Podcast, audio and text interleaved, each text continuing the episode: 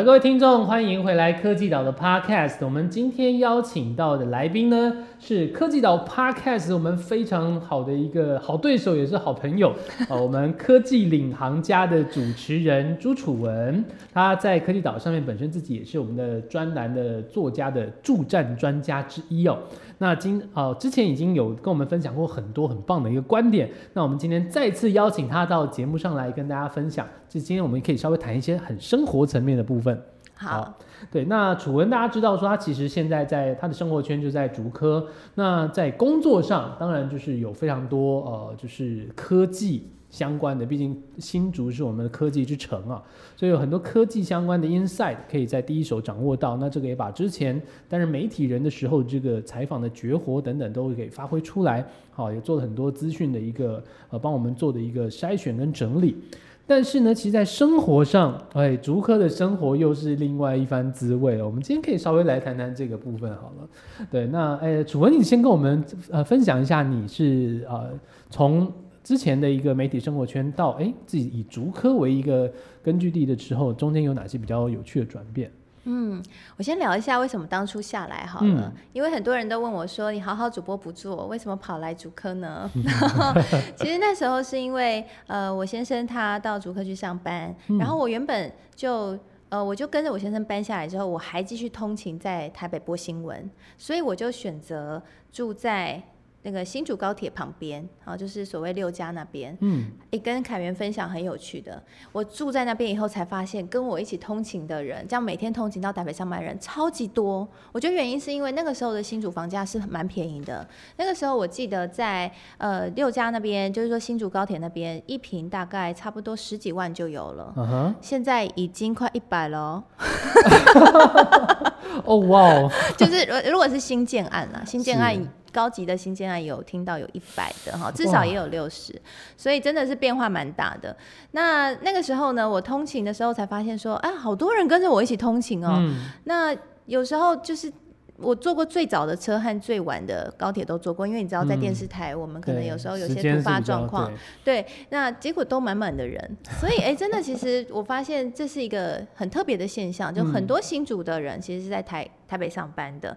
那后来我搬下来之后，也慢慢适应新竹这边的环境，嗯，我发现这里真的是一个科技城，有很多很有趣的现象，除了风很大，这大家都知道之外，但凯源美美食很少，美食很少，但是。我发现哦，美食不是很少，是平民美食很少。但是呢，那种异国料理非常高端、高端的餐厅很多，因为他们要招待外国客户。哦，所以其实还是从这个需求端来决定了他们当地产业的样貌，连小吃这块都一样了。对，所以我发现新竹居真的也是不太容易，因为它的整体，像我住在竹北，整体的消费其实是比台北还高的。嗯，对，那他的不管什么物价真的都非常高，因为他可能就锁定说啊，反正你们都是工程师嘛，那薪水都有一定的层级，所以呢，我就狠狠的赚，狠狠赚你钱。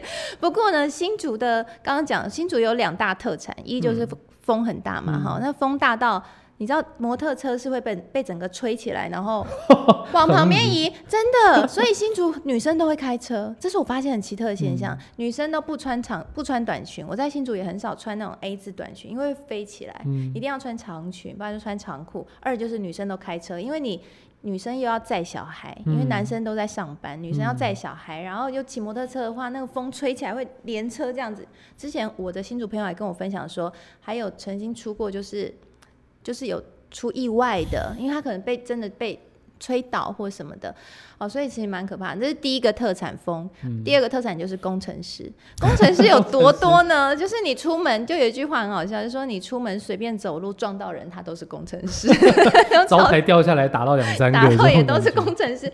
我的邻居这样一动下来，几乎每个都是工程师。哇，工程师密度全国最高的地方应该就在那里，就在竹科。所以呢，我之前有跟另外一个我的呃，就是一个作家朋友聊天，那时候。时候，我们就在聊教育这件事情，所以他就他就跟我分享，因为他在新竹待了很久，他后来也也是一个企业家啦，就是他也他也有开餐厅啊等等，然后又是一个很知名的作家，然后他就跟我分享，我们两个就在聊说，哎，在新竹啊，其实你完全不用送小孩去念私立学校，因为在台北很多人会送小孩，很多妈妈送小孩去念私立学校，会觉得说啊，可能私立学校嗯比较多，就是可以串人脉啊，哈，可能家长背景或者说学生素质比较一致啊，哈，怕说在公立学校素质落差太大，有些有钱人是这样想的，或者有一些中上阶级会是这样的思考，但是呢，在新竹。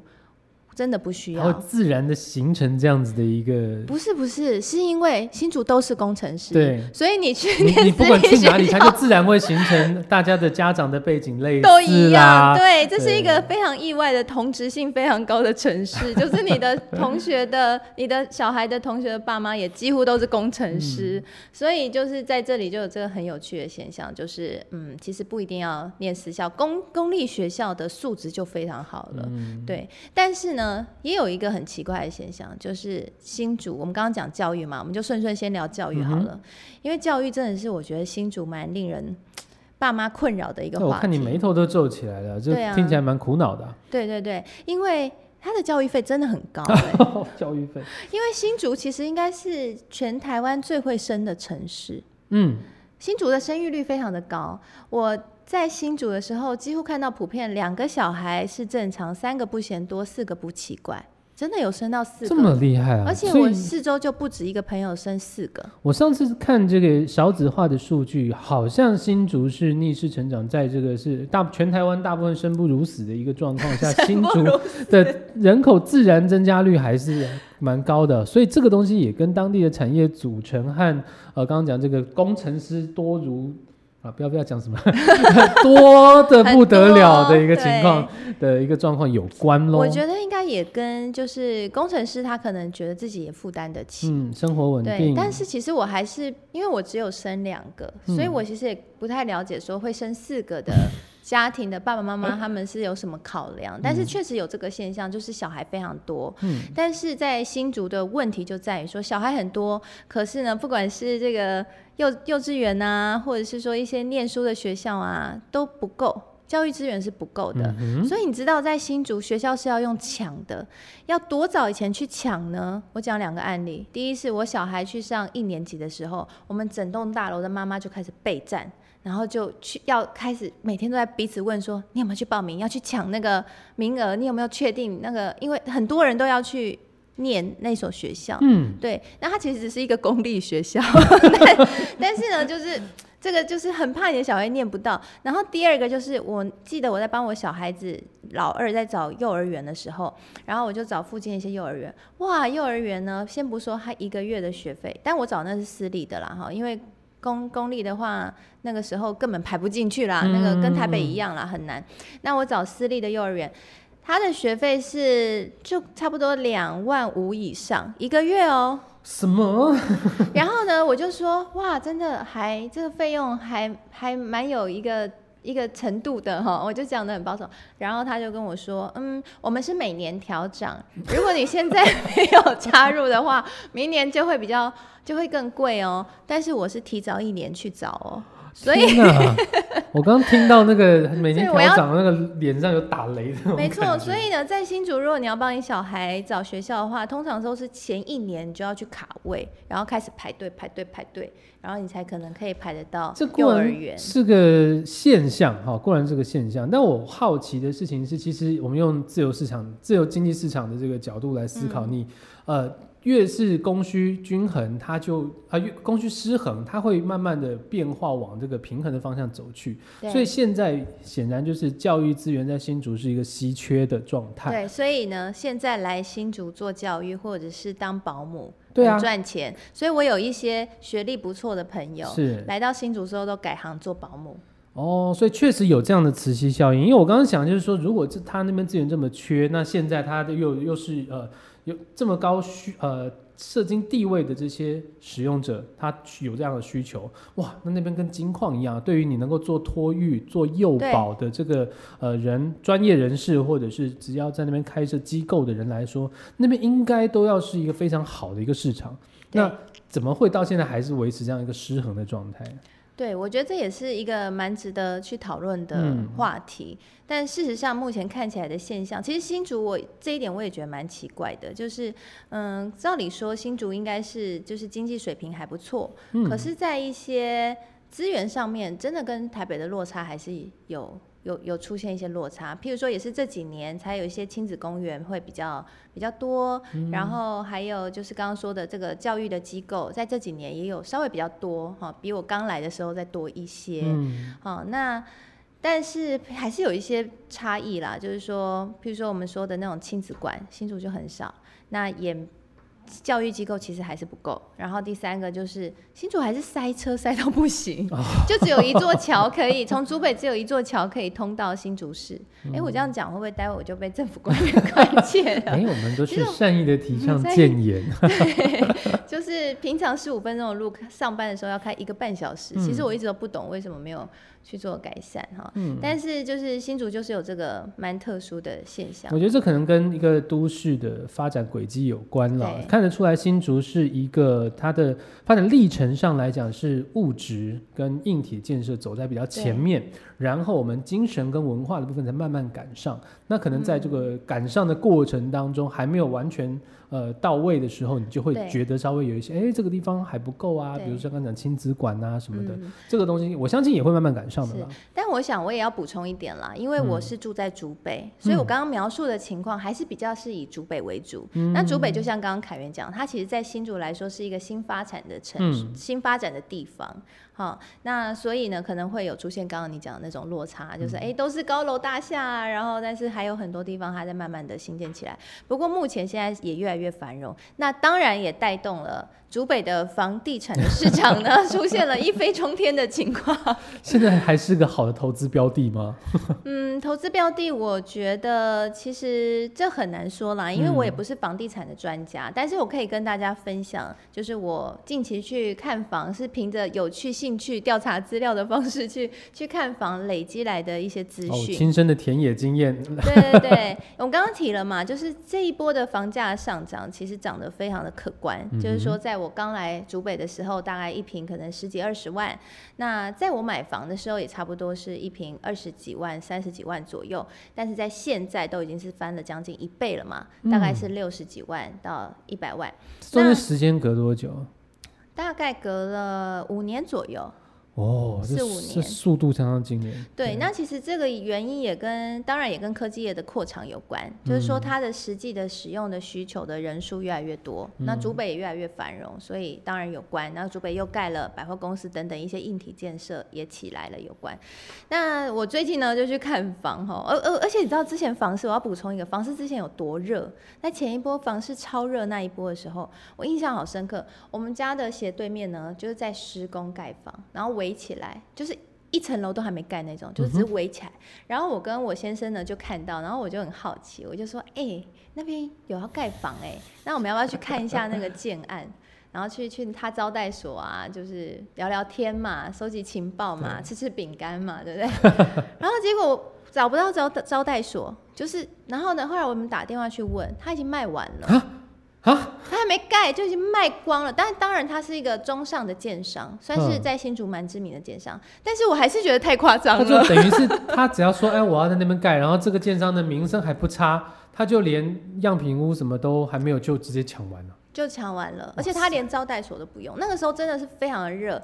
那其实我觉得也可以理解，因为可能有一些我知道，其实，在竹科不少工程师他们的投资工具很大一部分就会在买房子。嗯。那一方面也是因为他们可能一次分红或是两次分红下来，他们就有投期款了。嗯。然后另外一方面，可能也是就是。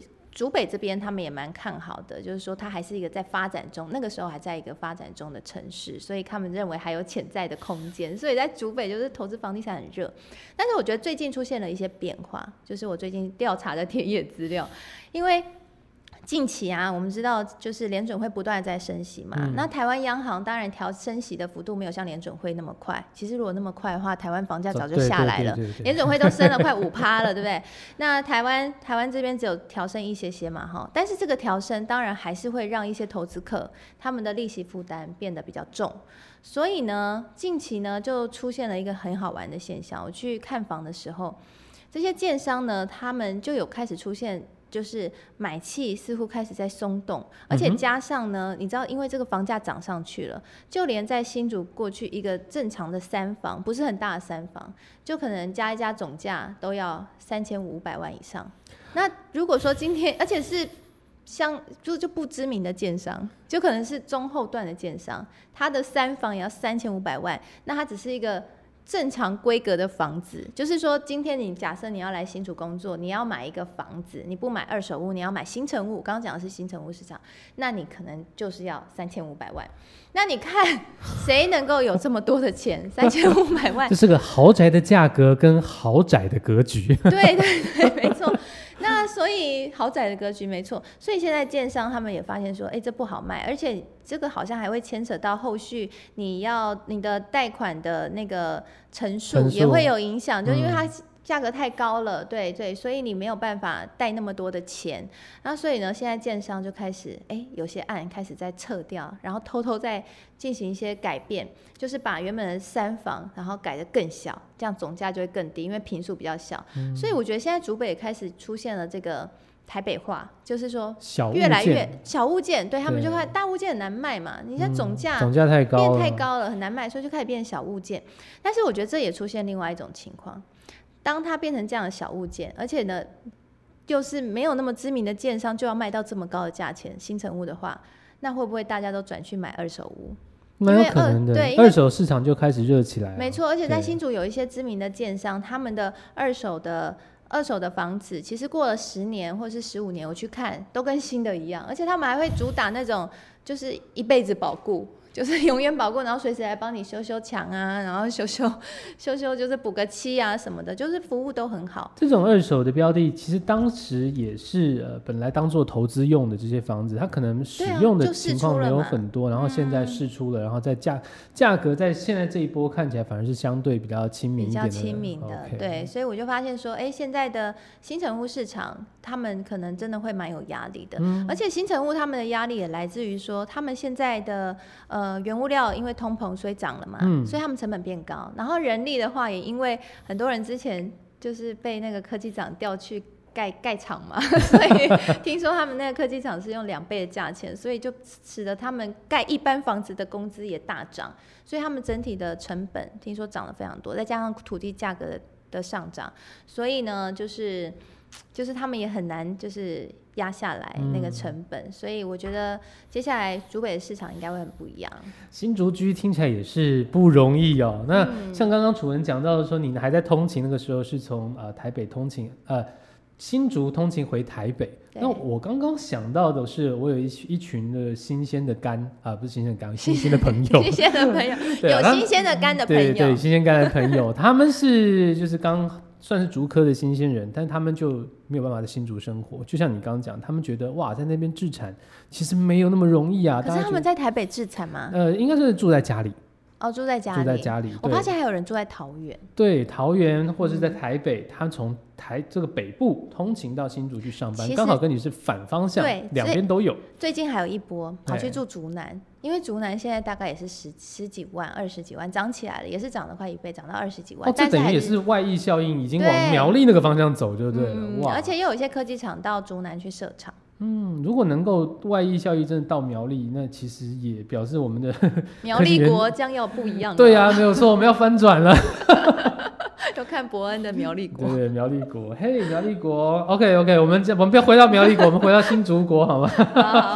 其实刚刚讲到，其实呃，竹科是一个很有呃独自己独特的一个生活文化的一个区块，这样就不让不不免让我想起一个名词啊。其实我觉得这可能也是一个标签呢，对楚文来说，嗯，叫做竹科太太们，哦，或者竹科妈妈们，哦，这这好像是一个呃。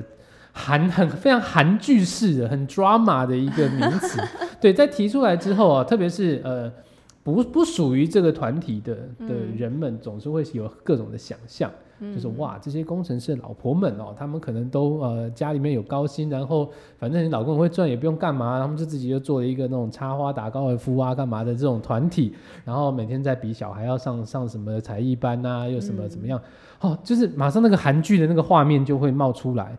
但是据我所知，好像这个跟我们。台湾人比较勾引的这个 真实的这个 民风土民情又不是那么的完完全的相符哦。对，那我们今天真的找到一个具有竹客妈妈身份的来宾，来为我们揭秘一下。就在你在你认知当中，就是刚刚讲说竹新竹有很多的这个特殊的文化，那因为工程师太多了，那这样的文化延伸到哎。像这个妈妈们或是主客太太们这样子的一个身份上，你觉得有什么样一个特殊的事情可以跟我们分享？我只能说，那个报道出来之后，就是我被问翻了，每个人都赖我说：“你你们真的都这样吗？” 然后你有加入那个小小群组吗？我说：“嗯，我是有加入一些群组，但是我在群组里面好像没有观察到有这种现象。”是，对对，但但是我我觉得可能也讲一些符合大家想象的，哦，也是有喽。我我有观察到啦，就是说。呃，竹科妈妈们确实很重视小孩的教育，因为有不少竹科妈妈，他们可能是原本念的学校也念得很好，嗯，那可能也都是过去也有很棒的工作，但是因为呢，他的先生是工程师，那你知道工程师呢早出晚归，有的时候随随时要 on call，所以没有办法那么全然的顾小孩，那最后都是由妈妈辞职在家里顾小孩，然后或者是这些妈妈自身愿意啦，就是说对孩子有很大的使命，所以他们就自己在家顾小孩，那。一个高学历的妈妈去顾小孩，她就会很想要给这小孩很多的东西，所以他们就非常的重视教育。我举两个例子，第一个例子就是大家知道那个迪士尼的环宇的那个教材嘛，一套是不是大概要二十万，对不对？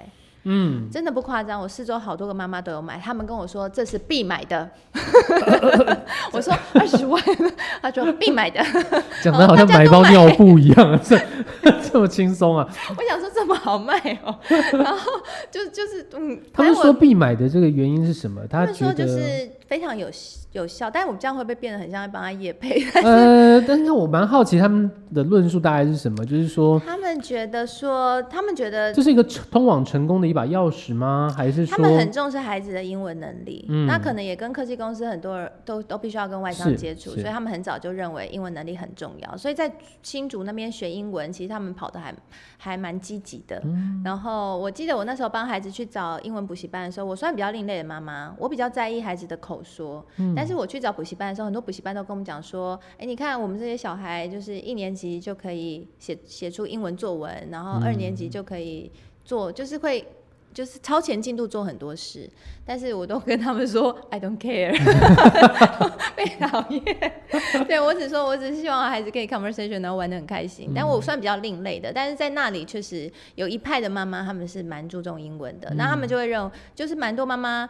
其实我也很好奇，我也很想试试看，但是我还是没有试。但是他们就是有使用过那个教材的，都说就可以让小孩变成 native speaker，然后他们觉得花那个钱非常的值得，然后也对他们来说那个也是很可以负担的。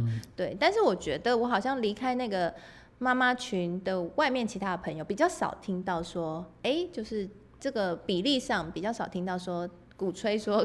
应该要去买二十万的。我觉得这种群主他本身会有一种呃群体压力。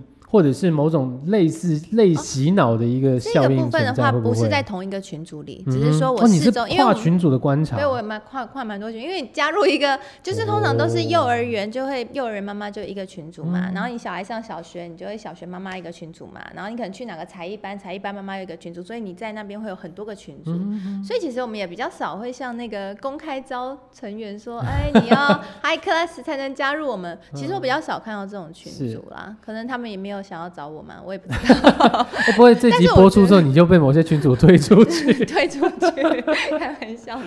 哦，那这是蛮有趣的一个观察。所以，呃，在这些群组当中，呃，我还没，我刚刚还有一个没补充完，这个你会有兴趣。就我们刚刚讲说他们在教育上很上心嘛。哈，第一个就是刚刚讲的那个例子，第二个就是他们会让孩子学各式各样的才艺，而且有些才艺我觉得蛮特别的。嗯譬如说，在孩子很小的时候就带让他们去上，就是。呃，去上那个溜冰，然后像我后来也有在一个群组里面，就是后来就跟着几个妈妈就被带去上，让小孩去上蛇板。这蛮令人意外的。对，因为这不算是很大众的。对啊，而且这个跟刚刚讲那种，就是我们好像希望能够跻身上流社会的这个呃那种刻板印象，其实是不太一样的。对，他玩的很街头啊，玩的很很 freestyle。但是就是蛮另类。但是说真的，我觉得。嗯，它其实费用也不便宜，共同点就是不便宜，对，就不便宜。然后那个蛇板，譬如说小孩子，我有问过那妈妈一个问题，我就说，哎，那个小朋友的溜冰鞋一套大概六千嘛？那他他一下就长大，那他溜冰鞋就不能用了。然后他们说没有关系，所以我觉得就是大家在教育上的理念，就是会很抓准小孩子的黄金期，就是很愿意砸钱啦。那也有妈妈，我知道也有妈妈让小朋友去上攀岩呐，还有去上骑马。然后我觉得都是对我来说会觉得说，哎，蛮特别的，就是说这个教育的方式，嗯嗯。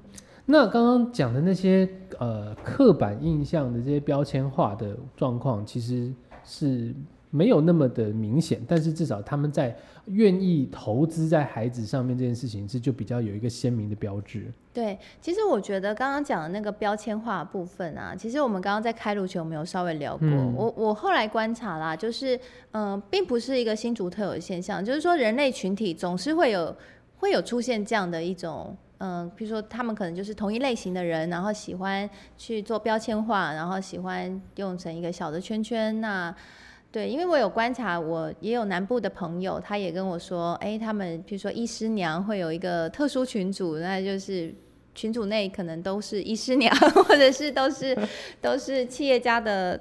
的太太之类的，对，这种联谊的性质的蛮多的。对对对，所以其实好像也不限于在新竹啦。那我觉得对我们来说，其实有一个开放的心态，然后知道自己想要做什么，然后追求什么价值价值，然后去去去到适合的群组里就好了。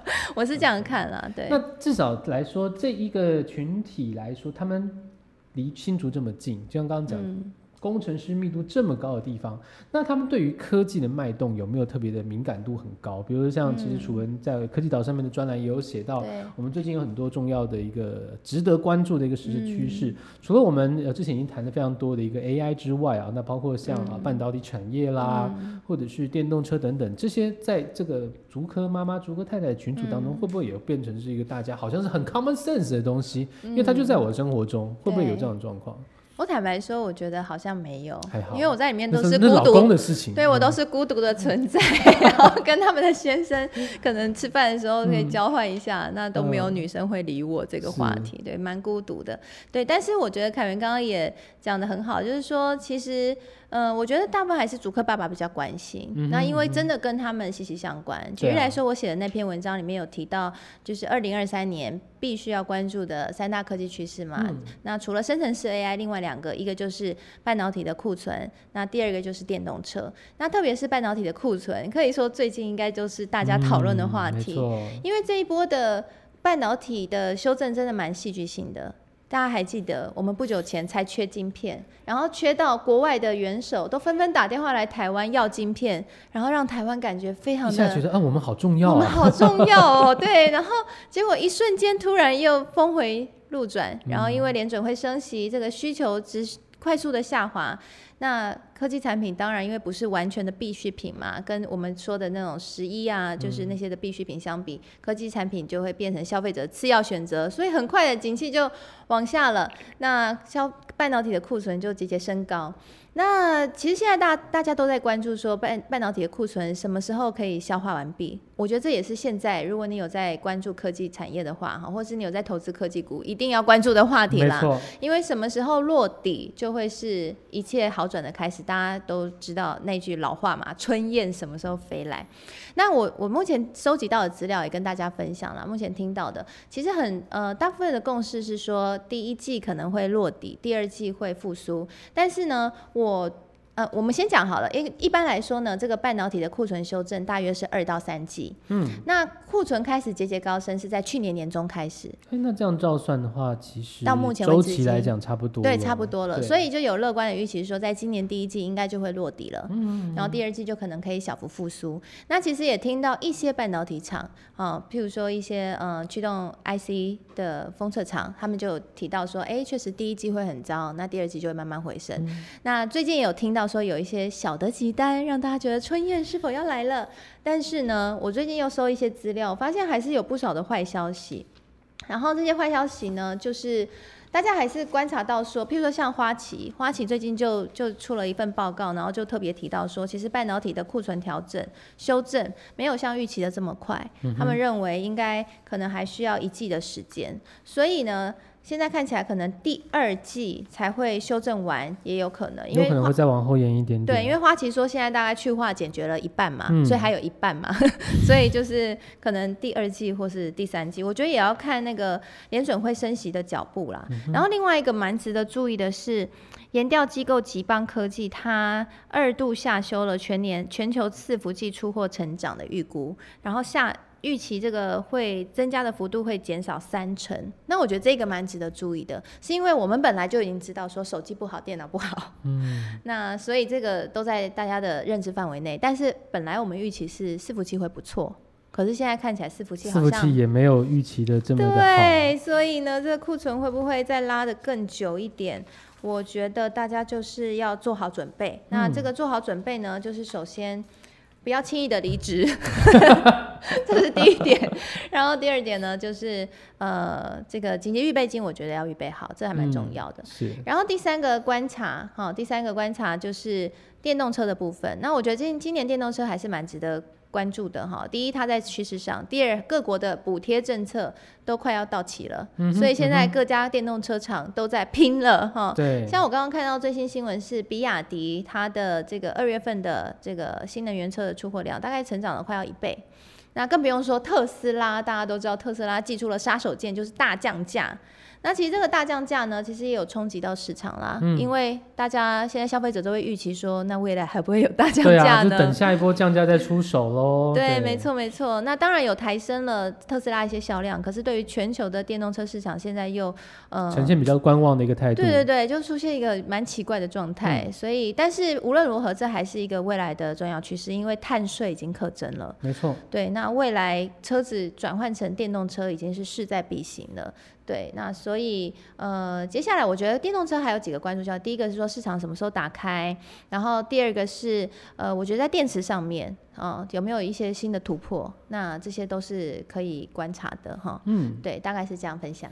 好的，谢谢楚文哦。我们从竹科的这个生活圈来来聊起啊，结果到后来我们还是可以带给我们这么多很多干货、时事观点的分享啊，这个真的是 科技。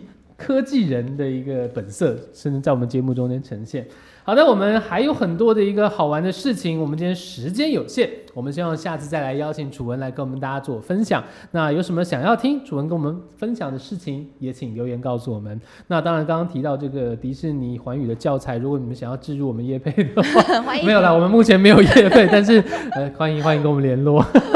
好的，开玩笑，谢谢楚文今天来我们节目上和我们分享这么多重要的消息。好，谢谢楚文，下次见，拜拜。